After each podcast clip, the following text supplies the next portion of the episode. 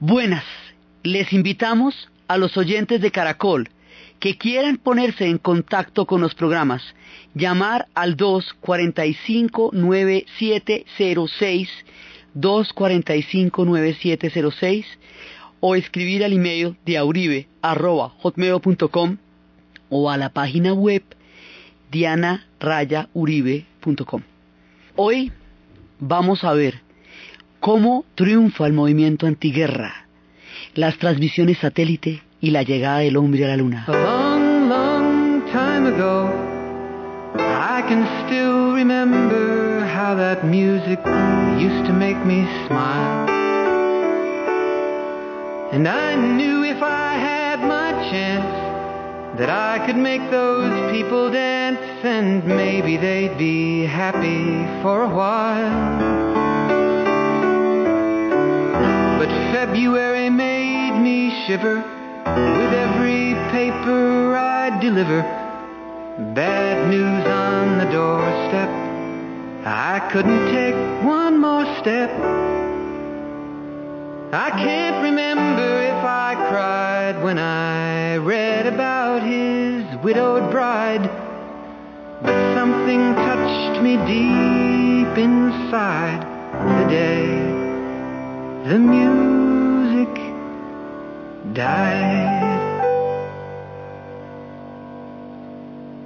So bye bye, Miss American Pie. Drove my Chevy to the levee, but the levee was dry. And then good old boys were drinking whiskey and rye, singing, This'll be the day that I die. This'll be the day that I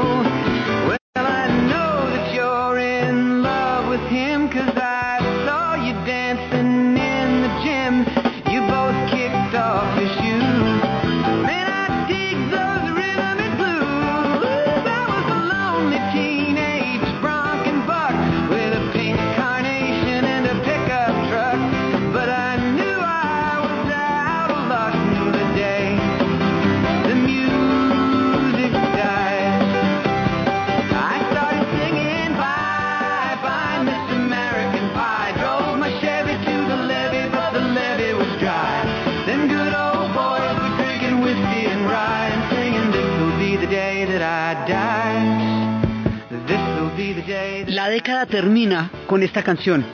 Miss American Pie es una producción de un cantante que se llama Don McLean, que solamente hizo este disco. Pero sintetizó todo lo que pasó en la década en esta canción. La canción se hizo con motivo de un accidente aéreo en donde había muerto dos grupos, Billy Holly y los Crickets, y Frankie Valli, el que había compuesto La Bamba. Eso- esos dos personajes, al morir, él dice que ese día la música murió y empieza a hacer todo un recuento que al acuñarlo se convirtió en una retrospectiva de toda la década de los años 60. Él habla de si usted escribe el libro del amor, que si su corazón reacciona al rock and roll, que ahí él, él estaba, era un adolescente y ahí estaba toda una generación perdida en el espacio, sin tiempo para regresar, que era la época en que Lenin leía un libro de Marx, que, que estaba haciendo usted el día que la música murió. Dice que sus personajes favoritos se habían ido al último tren de la costa, el Padre, el Hijo y el Espíritu Santo, el día que la música murió. Y empieza a hablar de todos los códigos que la- las piedras rodantes empezaron a tener musgo. Eh, una de las características de las búsquedas de los 60 era el desarraigo, así que las piedras rodantes no podían tener musgo porque eran las raíces de la piedra y las piedras no debían tenerlo, por eso eran de Rolling Stones. Entonces decía que las piedras le salieron musgos, pero así no era como solía ser. Y empieza a contar toda una historia de cómo fue la década, y esto se convirtió como una especie de epítome, como una especie de epílogo, se hicieron cantidades de libros, de artículos, se inmortalizó esta canción, seis meses en el primer lugar de las listas en 1971. Esto fue, digamos, uno de los puntos más altos en la crónica musical que el rock hizo de la década. Miss American Pie. Él después haría un homenaje bellísimo a Vincent, pero fuera de unas canciones que tienen un lugar propio en la historia de toda la música como género, nunca volvió a aparecer como Jorge Manrique en las coplas por la muerte de su padre, lo único que escribió pero resumió en su obra todo lo que significaba la muerte en el medioevo. Este tipo es así. Con esto termina ya la década, pero pasan un montón de cosas. Nosotros estábamos hablando primero de todas las diferentes situaciones en las que se estaba dando aquí, pero hay un suceso en 1967 que va a cambiar la historia de las comunicaciones, un suceso trascendental que nos va a dar una perspectiva sin la cual no sería posible la globalización ni muchos de los conceptos que manejamos hoy día. La primera transmisión vía satélite. La primera transmisión que se hizo fue en 1967 de un concierto de los Beatles cuando a John Lennon entraron al camerino y les dijeron a los virus, bueno muchachos, pilas, que les salga todo divinamente, 400 millones de personas en el planeta Tierra los van a estar viendo esta noche.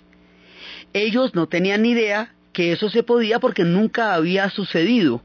Cuando John Lennon cae en cuenta de lo que son 400 millones de personas, es, viéndolos por televisión, se le va la voz durante 10 minutos de la tortole.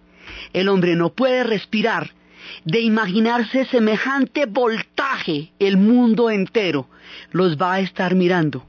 Y con ellos y con esta canción empezó la era de los satélites.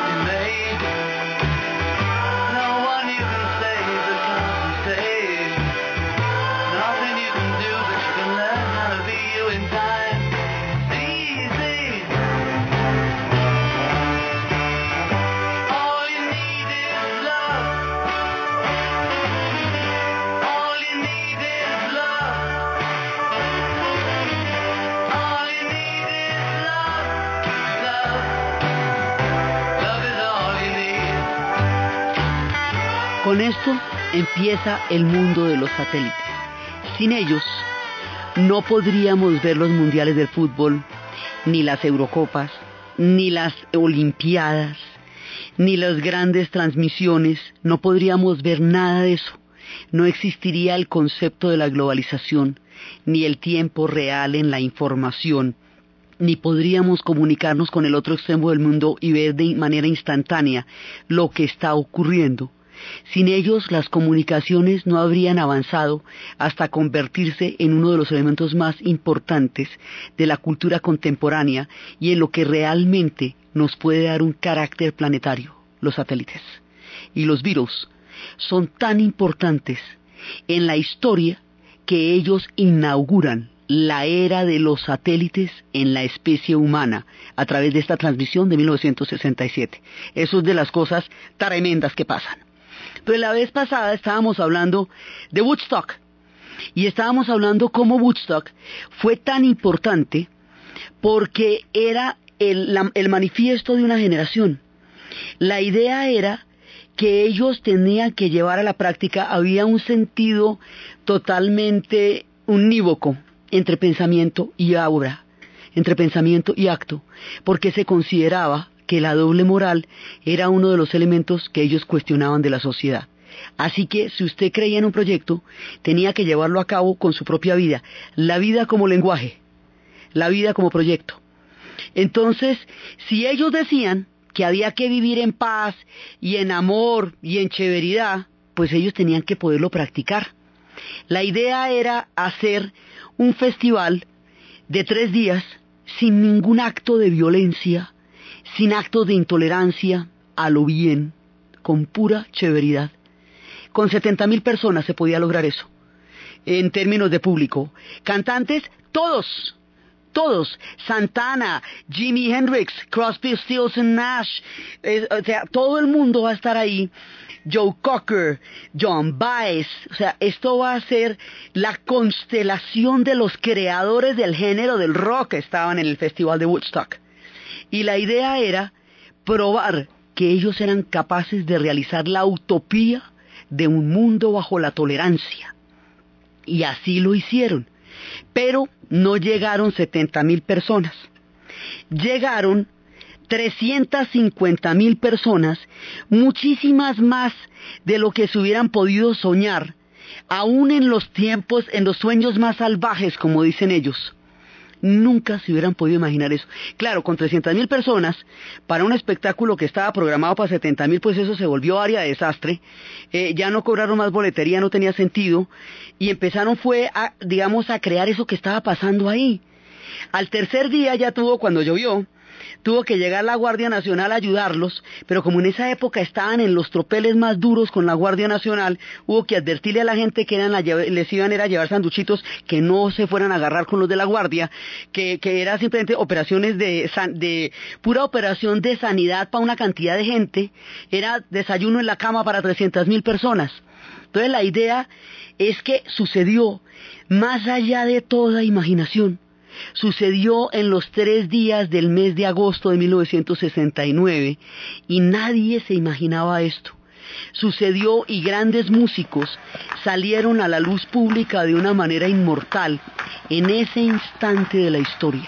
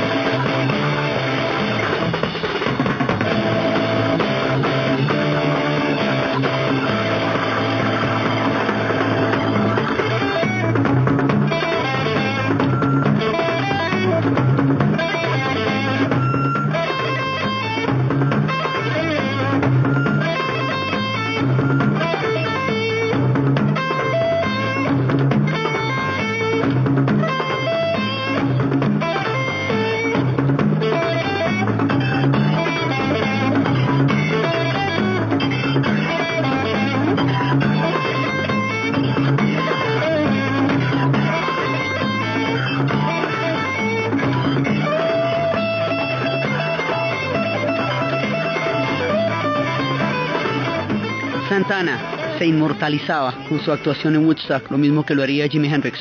Entonces la idea fue que esto rebasó los límites de lo imaginable y durante tres días compartieron en paz y amor 350 mil personas un espacio musical sin un solo tropel, sin una sola agresión.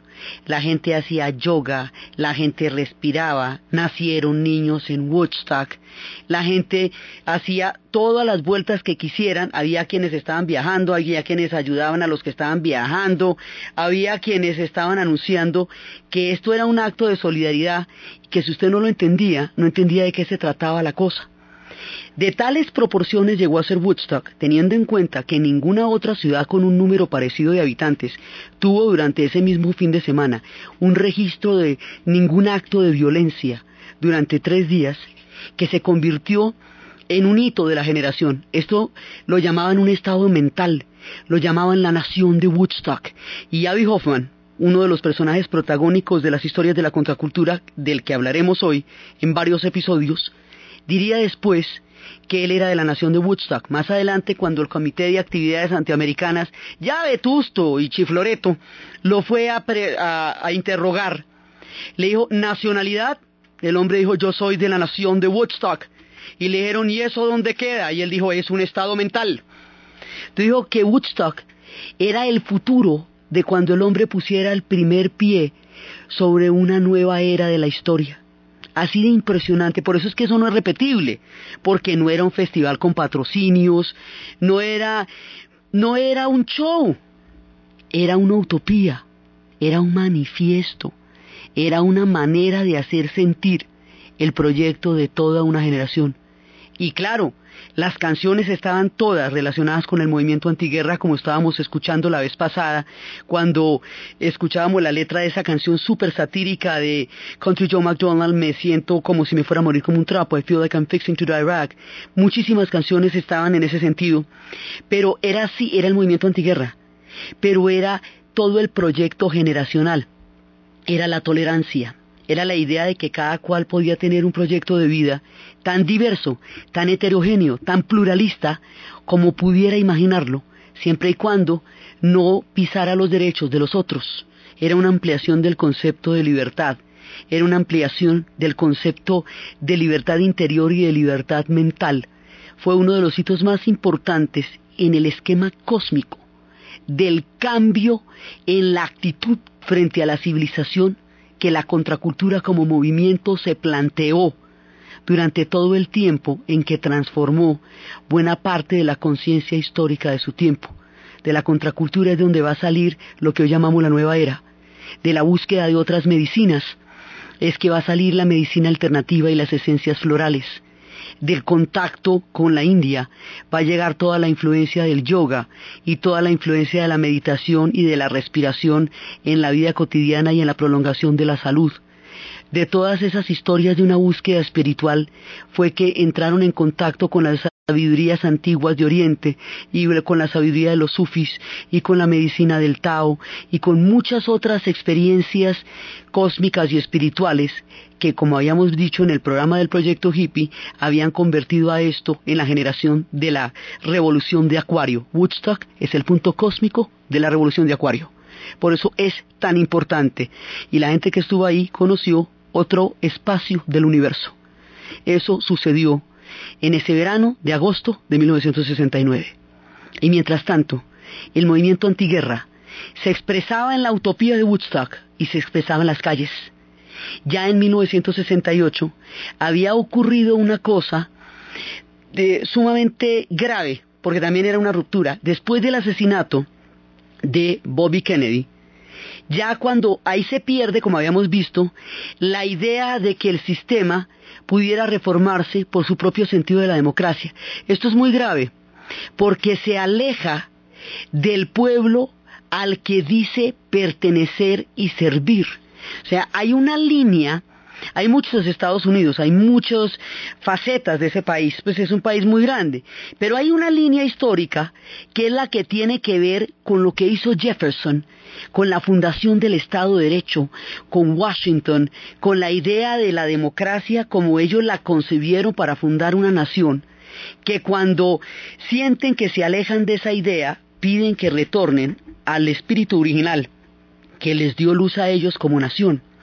Con frecuencia, esa idea entra en profunda contradicción con el hecho de que sean una potencia y el hecho de que estén metidos en el mundo entero.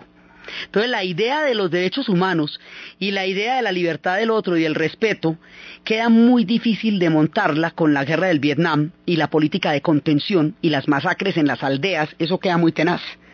Entonces dicen, bueno, es que lo que pasa es que estamos desviándonos de la línea que nosotros tenemos y nos estamos metiendo en unas cosas muy tenaces, muy complicadas y muy diferentes a nuestro objetivo fundacional. Por eso es que en los discursos, por ejemplo, Martin Luther King se remitía a Lincoln y a toda su meditación acerca de la esclavitud para pedir la democracia para el pueblo negro. Entonces lo que están pidiendo los movimientos de protesta es que se comporten de acuerdo con lo que dicen ser una democracia. Y ese movimiento antiguerra, que como hemos visto tiene un espectro amplísimo, tiene unos momentos claves en su desarrollo. Uno de esos momentos va a ser precisamente el, el, instante de la convención en Chicago. Se está celebrando la convención demócrata después del asesinato de Bobby Kennedy. En Chicago, ellos quieren reunirse. Los Yippies es una nueva, un nuevo movimiento que va a surgir, que lo va a dirigir Abby Hoffman y Jerry Rubin. Los Yippies, un Yippie quiere decir un hippie que ya le han cascado. Es decir, que no es tan inocente porque ya lo han arrestado, ya lo han golpeado, ya está un poquitico más como, como espueludo, digámoslo así. Entonces la idea es que Abby Hoffman consideraba que los métodos de la contracultura, su conciencia expandida, su libertad interior, su búsqueda espiritual y los fines de la nueva izquierda eran perfectamente compatibles. En la época esos no se juntaban, los hippies porque consideraban que los otros estaban en la onda de la política y que y en la onda del poder compañero y eso tampoco me entiende porque eso zafa porque usted se está metiéndose en una onda de poder que ni pa' qué y los otros porque consideraban que usted todo el día me y trabajo compañeros no me podía porque eso no era serio. Entonces lo que va a hacer Abby Hoffman es juntar las dos tendencias y convertirlas en una lucha simbólica, en un movimiento político para hacer ver, poner de manifiesto la incoherencia del sistema con su propia lógica y la manera como al hacerlo se alejaba de las personas. La convocatoria más dura se hizo en Chicago, en el tiempo de la Convención Demócrata. El alcalde Daley no les permitió utilizar el parque, entonces de día invadían el parque, de noche lo sacaba la policía. De día invadían el parque y dele con el tire y afloje estaban eligiendo de candidato presidencial a un marranito, cuando a los policías se les decía cerdos como un apodo confrontacional y peyorativo en ese momento. Entonces, pues esto era muy agresivo. Les arrestaron el marranito. Ah, ¿cómo? Entonces vamos a poner una marranita de candidata. Donde nos arresten la marranita, nos vamos a conseguir un tigre. La idea era llevar el poder al ridículo para que se pusiera de manifiesto en su propia estupidez. Era un poco eso, digamos, poner en jaque la autoridad a través del humor. Esa era la idea de los gypsies. Entonces esto se iba en esos términos, pero la cosa ya estaba bastante complicada.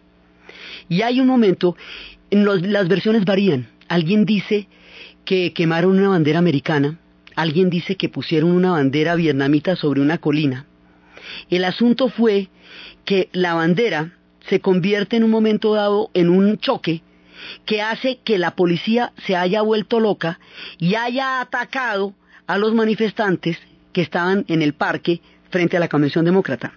Como estaba el mundo entero filmando la convención, por su importancia natural y porque era la que se hacía después del asesinato de Bobby Kennedy, el mundo entero los estaba mirando.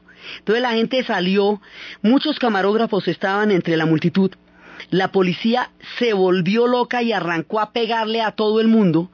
Las cámaras seguían los bolillos de la policía y los decían, el mundo entero los está mirando, the whole world is watching, el mundo entero los está mirando.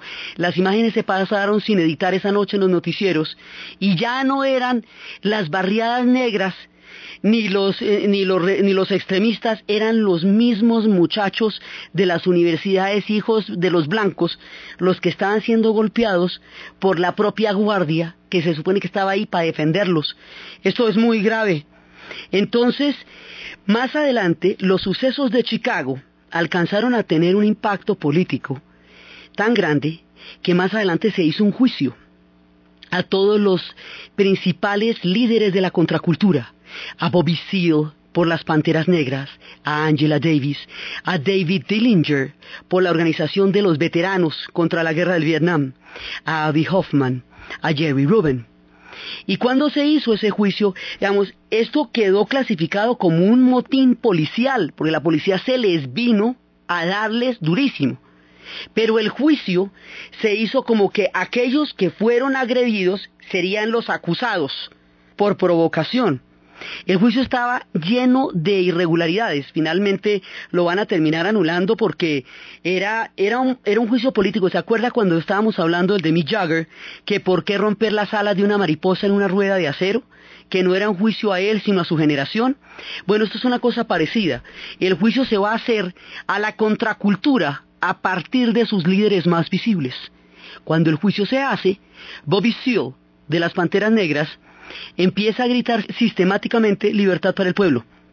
Freedom for the people, libertad para el pueblo. Entonces lo van a amordazar en la corte para que no siga molestando con su, con su retajila, con su cantaleta. Entonces el hombre empieza a mover los brazos y las piernas para seguir manteniendo, digamos, el nivel de distracción. Entonces lo van a encadenar a la silla, ¿cómo le parece? Y el hombre es negro, es un pantera negra. ¿Cómo le parece a usted que va a quedar un tipo encadenado, un negro encadenado en un estrado, en una silla, encadenado además, en un momento en que se está haciendo un juicio que en últimas es un juicio contra la libertad de conciencia, un juicio político contra una generación? Esto lleva al contrasentido máximo. Y a ese juicio y a esa situación, Crosby, Stills, Nash Young sacaron una canción que se llama Chicago y la cantaron en ese momento y en los grafitis y en las paredes se escribía Chicago como se escribe Checoslovaquia con una Z antes de la Che porque los tanques soviéticos habían aplastado la primavera de Praga y decían que estaban haciendo lo mismo con las formas de pensamiento alternas y distintas de esa época en Estados Unidos.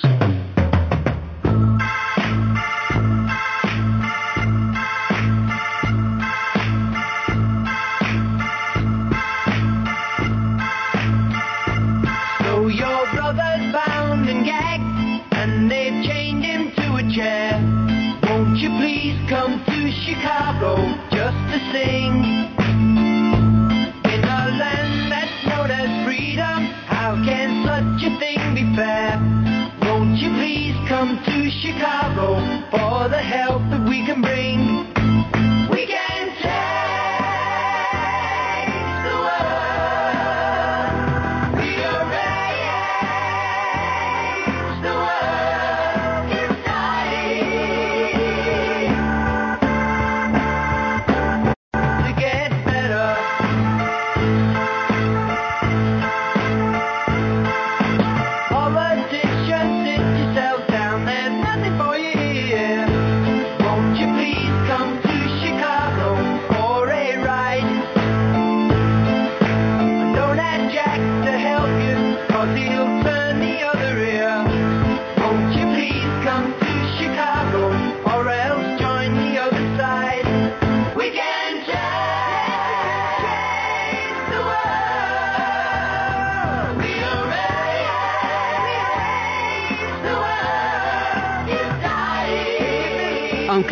Hermanos nacen en jaulas y los atan a cadenas, por favor ven a Chicago para solamente a cantar en una tierra que se conoce como la tierra de la libertad, ¿cómo es posible que una cosa de esta sea justa?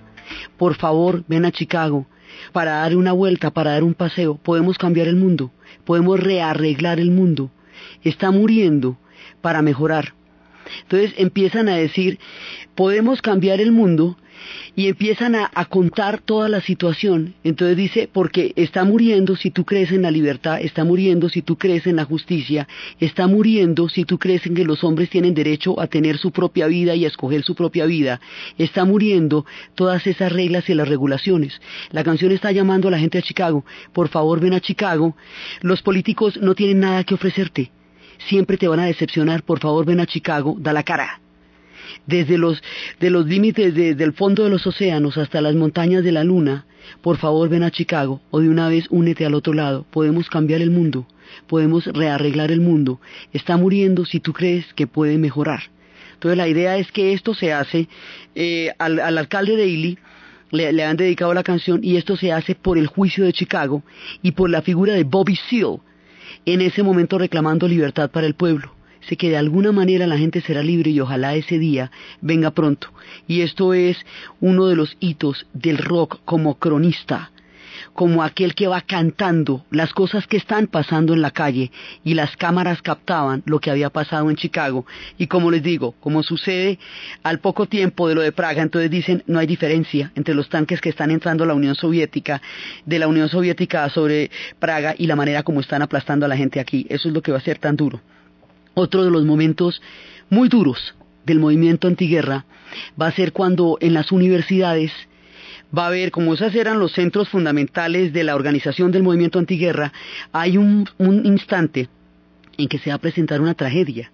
En la Universidad de Kent State, en el estado de Ohio, la Guardia Nacional disparó cuanto a los estudiantes matando a cuatro.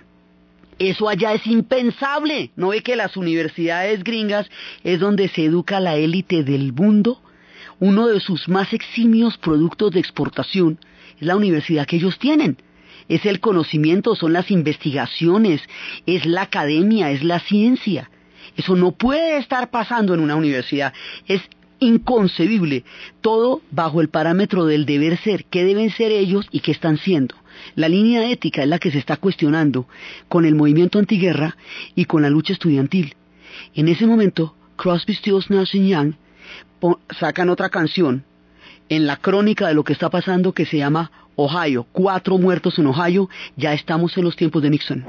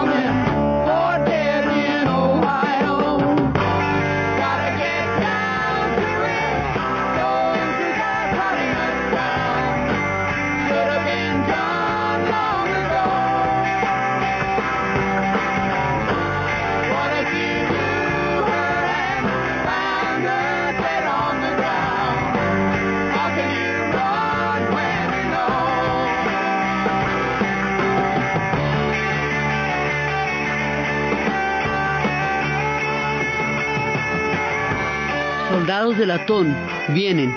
Estamos finalmente solos. Nadie nos apoya. Esta semana, este verano, escucho el tañir de los tambores. Cuatro muertos en Ohio. Nixon ya viene por nosotros. Cuatro muertos en Ohio. Eso hay que enfrentarlo. Teníamos que haberlo enfrentado hace ya mucho tiempo. ¿Qué pasa si tú la conoces y la ves muerta en el pasto? ¿Cómo puedes huir si ya lo sabes? Los soldados de latón vienen. Nixon viene por nosotros. Estamos finalmente solos. Cuatro muertos en Ohio. Y esto también es una cosa sumamente grave. Esta es una foto que recorrería el mundo porque es una foto de una chica con pelo largo llorando sobre el cadáver de uno de sus compañeros en, en Kent State University. Esto va a ser, digamos, además son tiempos en que la vida tenía mucho más valoración, ¿no? Eh, las épocas de violencia que atravesamos han hecho que la gente se familiarice con ese tipo de imágenes. Esto no había pasado nunca y era verdaderamente aterrador.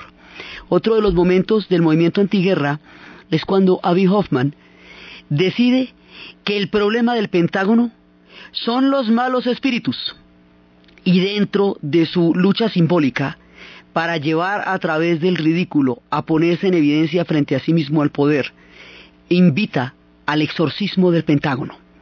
El exorcismo del Pentágono tiene como objetivo hacerlo levitar.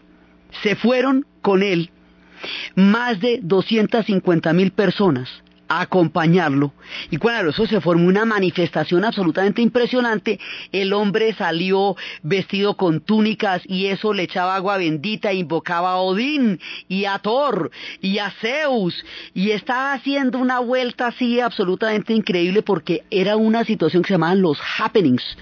Y los happenings eran rupturas de la vida cotidiana con fines políticos para llevar a una reflexión.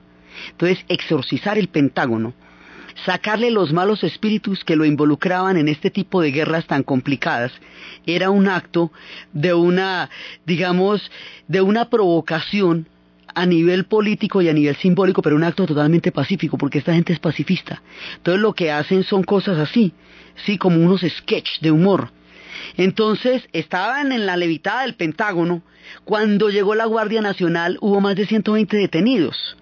Entonces él dice, bueno, Después se armó un lío con los gases lacrimógenos, con la guardia sacando a la gente, pero, y razón por la cual nadie pudo ver con claridad, pero que le evitó, le evitó.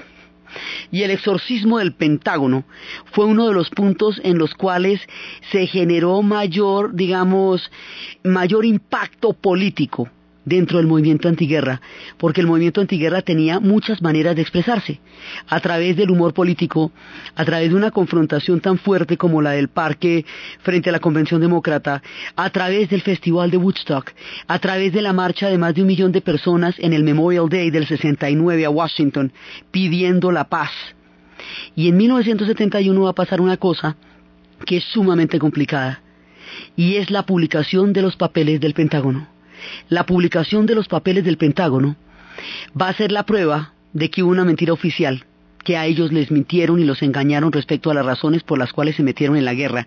Y eso lo publica un agente del FBI, Ellsberg, cuya conciencia ética no pudo más con la prueba de la mentira, se lo va a llevar a Walter Cronkite, lo va a publicar el noticiero de la NBC en exclusiva, y ellos van a conocer la verdad de por qué se metieron en Vietnam y eso no lo van a soportar. Y si después se le añade que el teniente Curtis LeMay, le, o el teniente general Curtis LeMay, cuando le preguntaron que cuál era la estrategia de los Estados Unidos en Vietnam, dijo la estrategia de los Estados Unidos en Vietnam es devolverlo a la edad de piedra. Hombre, mira, esto, esto te quedó más mal dicho ahí. Y bueno, esto se va volviendo muy complicado. La idea es que esa guerra no tiene una causa justa. Es fundamentalmente por lo que se enfrentan. Están muriendo por una cosa que no tiene sentido. Y hoy por hoy, en los monumentos, se ve la diferencia entre una guerra como la Segunda Guerra Mundial, que era la guerra que había que ganar, cuyo monumento en Washington es colosal, el Atlántico, el Pacífico, los héroes, todos los que estaban allá, el monumento de la guerra de Corea, que es una convocatoria de Naciones Unidas, luego están todos los países de todos los pueblos que colaboraron en la guerra, está el nombre del Batallón Colombia y de todos aquellos que estuvieron luchando en Corea, y está una lánguida y sombría pared con los nombres de los que murieron en Vietnam. Así es, tiene un color oscuro, y están los nombres resaltados, todavía con flores, todavía con gente poniéndoles eh, papel para calcar el nombre, es lúgubre, con tres soldados eh, mal vestidos, tres soldados desgarrados, andando cerca, es lo que hay en el monumento de Vietnam, no hay gloria, la gloria no está ahí, la gloria está en Hanoi. Es en Hanoi donde toda la ciudad es un monumento a la victoria, y a lo que es para ellos el mito fundacional como nación, que fue la victoria sobre la guerra del Vietnam.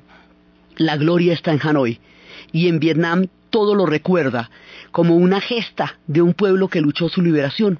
Entonces, esto va a llevar a una confrontación política como no ha habido nunca en los Estados Unidos desde los tiempos de la guerra de secesión se va a polarizar este país, va a quedar completamente dividido entre la gente que siente que ahí hay un deber patriótico y la gente que siente que ahí hay una traición a la idea de la democracia y una guerra por la cual no hay que morir. Y esto se traslada a los comedores de las casas, donde hay discusiones agrias entre padres y hijos por la grieta generacional, esto se traduce en un nivel de desacuerdo y de división muy grande alrededor del tema de Vietnam. Hay un libro que se llama Fuego en el agua, y dice que la confrontación de esos dos pueblos es como la figura del fuego en el agua de Lichín, porque son dos pueblos antagónicos que se destruyen sin conocerse, los unos por futuristas y tecnológicos, por los otros por ancestrales y sofisticados, pero de una era distinta, en un tiempo cósmico diferente. Eran pueblos del Tao y eran pueblos budistas, y los otros eran pueblos protestantes en una escalada de futuro, con una visión del mundo completamente distinta, que les va a producir una tragedia profunda, a los Estados Unidos una tragedia moral, de la cual, como dicen ellos, más de una generación no ha sido suficiente para sanar. Y a los vietnamitas, si tal pared, con los 50.000 nombres de los que murieron en, en Vietnam, existiera en la tierra vietnamita, sería un muro porque fueron 3 millones de personas. Entonces, imagínese lo que se necesitaría para que se hiciera un monumento con nombres. Tres millones de vietnamitas murieron, la mayoría civiles. El país después colapsa, luego se va a reunificar. Va a pasar mucho tiempo Vietnam antes de salir adelante. En 1996, más adelante, el presidente Clinton les va a levantar las sanciones. Y después de reunificarse, consolidar su proyecto histórico y desarrollar una economía, hoy por hoy son uno de los dragones del Asia, un pueblo con un futuro brillante y una historia de dignidad a través de lo que ellos vivieron en Vietnam. Inclusive se da el caso de muchos norteamericanos que van a Vietnam a sanar las heridas que nunca pudieron cerrar de esta guerra que deja tanta gente en el exilio y que deja tanta gente herida de muerte. Esa alrededor de Vietnam va a haber una reacción cultural Escritores, varios escritores se van a manifestar en la literatura. Uno de ellos, Norman Mailer, en los ejércitos de la noche. Eh, son de las marchas del Memorial a Washington para pedir la paz. Norman Mailer va a ser uno de los grandes escritores que entendió que el tren de la historia arrancaba con la contracultura y se montó ahí. En ese momento tenía 40 años y entendió para dónde iba la cosa. Este año murió y es uno de los grandes de la literatura de ellos, Norman Mailer. El otro era Kurt Vonnegut, que escribe una alegoría que se llama Matadero 5, de una, una novela de ciencia ficción sobre un personaje que estaba en un, en un matadero cuando se hizo el gran bombardeo de Dresden, la destrucción absoluta de una ciudad que era la ciudad más bella de Alemania, cuando Alemania ya estaba derrotada solo por la venganza. Y en ese momento sale una serie, una película de Robert Altman, que luego sería llevada a la televisión, que se convertiría en una serie de protesta permanente, que haciendo una alegoría con la guerra de Corea, en realidad era la manera de mostrar el sinsentido de la guerra de Vietnam. La serie se llamaba MASH.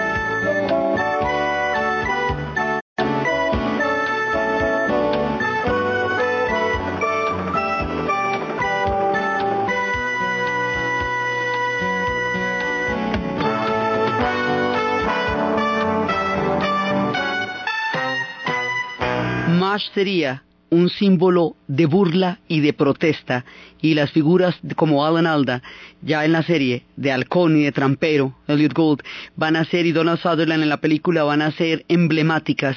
Estos tomadores de pelo van a ser en realidad unos gestores de conciencia sobre lo que estaba pasando en Vietnam, y estas cosas se van a ir poniendo cada vez más complicadas hasta cuando ya Nixon intente, porque Nixon sube diciendo que va a parar la guerra y resulta que la extiende hacia Cambodia.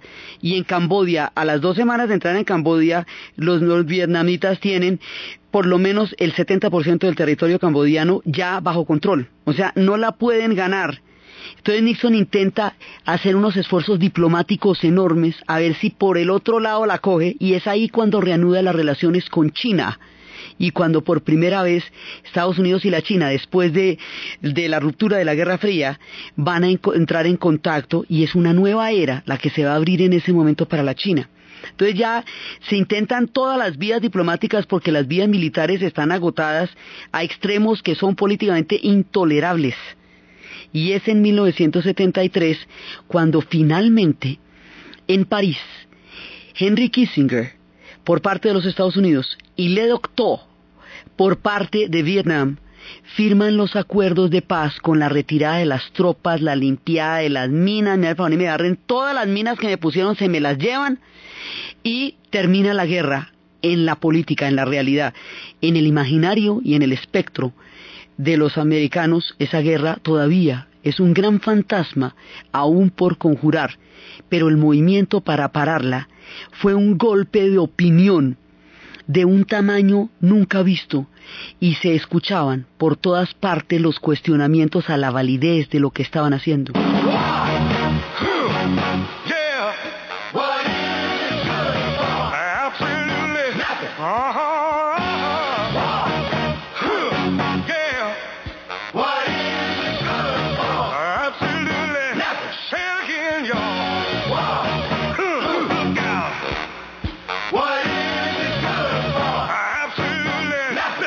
Con ese cuestionamiento, la guerra, ¿para qué sirve? Para absolutamente nada, es lo que dice el coro. La guerra, ¿para qué sirve? Y la canción con la que vamos a terminar, que se llama Voluntarios, Volunteers, de Jefferson Airplane, Voluntarios de América, Volunteers of America, que son los voluntarios de la revolución, que son los voluntarios del movimiento antiguerra, que son los voluntarios que están allí para hacer a través de su movilización para la guerra del Vietnam. Es uno de los momentos en la historia en que la opinión pública y las marchas cambiaron el curso de los acontecimientos y en que la juventud pudo expresarse de una manera tal que logró transformar muchas de las cosas que consideraba profundamente injustas en su tiempo. Después de terminada la década, efectivamente cayó toda la segregación del sur de los Estados Unidos, cayeron las leyes de, grega- de segregación, empezaron las actas de los derechos civiles, los colegios se desegregaron, la guerra del Vietnam terminó, los muchachos volvieron a casa y esto se logró a través de todos estos movimientos de opinión que en un momento dado transformaron la conciencia de su época. Esto era percibido también, o sea, por un lado, es un triunfo del movimiento antiguerra y de todo el movimiento de opinión que durante nueve años se estuvo movilizando. Por otro lado, había quienes consideraban que esto era una situación caótica, que había profundas divisiones, quienes sentían como que todo se salía de control, que la década era demasiado turbulenta, no podían aguantarla. Quienes así consideran son los que van a elegir a Nixon como la mayoría silenciosa. Pero el asunto es que a unos y a otros, cualquiera que fuera la posición política, cualquiera que fuera la postura frente a lo que estaba pasando, hubo un solo hecho en 1969 que a todos los aglutinó en el momento más delicado de su historia, cuando estaban, como dice, el rancho ardiendo. Y ese hecho, que a todo el mundo lo puso de acuerdo, y a todo el mundo lo puso a mirar para arriba, y a todo el mundo le dio un espectro cósmico, fue la llegada del hombre a la luna. Cuando el Apolo 11 llega a la luna, ese 20 de julio de 1969, algo demasiado poderoso se estaba moviendo en la mirada y en la concepción del mundo de un país, del mundo entero, pero particularmente de un país que estaba afrontando todos estos cataclismos históricos y políticos. Por eso tiene tanta importancia, no solamente es, pues, de importante de por sí, por supuesto, porque es la llegada, la apertura hacia el espacio. Está en el contexto de la Guerra Fría, cuando la Unión Soviética ya había lanzado los primeros, el Sputnik y ya Yuri Gagarin había entrado en órbita. La Unión Soviética le llevaba ganada la carrera espacial. Kennedy había prometido que antes de terminar la década llevarían un hombre a la Luna. Entonces, la carrera espacial, que en realidad es un tema de la Guerra Fría, se va a convertir en un tema de un proyecto posible para los Estados Unidos cuando su proyecto interno estaba tan profundamente fragmentado entre todas estas diferentes posturas frente a lo que estaba pasando. Por eso es tan mágico para ellos. Para todos nosotros, fue una cosa inolvidable porque es la apertura del hombre hacia el cosmos, de uno de los sueños más antiguamente acariciados desde las películas de, Lumière, desde la inquietante 2001 Odisea del espacio, desde todo el tiempo en que se estaba empezando a prefigurar cómo sería, desde Julio Verne. Desde, desde siempre se había tenido ese sueño. El museo que ellos tienen de del espacio y de la aeronáutica es un homenaje desde Ícaro hasta el espíritu de San Luis, pasando por todas las historias que habíamos visto de cómo se elevaron el cielo, de cómo empezaron a surcar los aires, de cómo presurizaron los aviones, de cómo crearon la aviación comercial, hasta el momento en que pueden salir del planeta Tierra y llegar a la soñada, romántica y siempre fabulada luna y desde ahí mandarnos una foto de nuestro planeta y desde allí ver la muralla china, que era lo que se veía desde la luna. Esa historia es la que vamos a contar en nuestro siguiente programa. Entonces, desde los espacios del movimiento antiguerra y la conciencia histórica y pacifista que esto generó, desde las transmisiones vía satélites, desde los resúmenes de la década, desde la mirada histórica de un tiempo turbulento que amplió la conciencia y el sentido de la libertad que se tenía antes de que empezara, y desde todos los espacios de Chicago, de Ohio, del Pentágono exorcizado con agua bendita, de los papeles que salían, de la gente marchando, de la utopía del Festival de Woodstock y de la Revolución de Acuario, la narración Diana Uribe, en la producción Ernesto Díaz y para ustedes feliz fin de semana.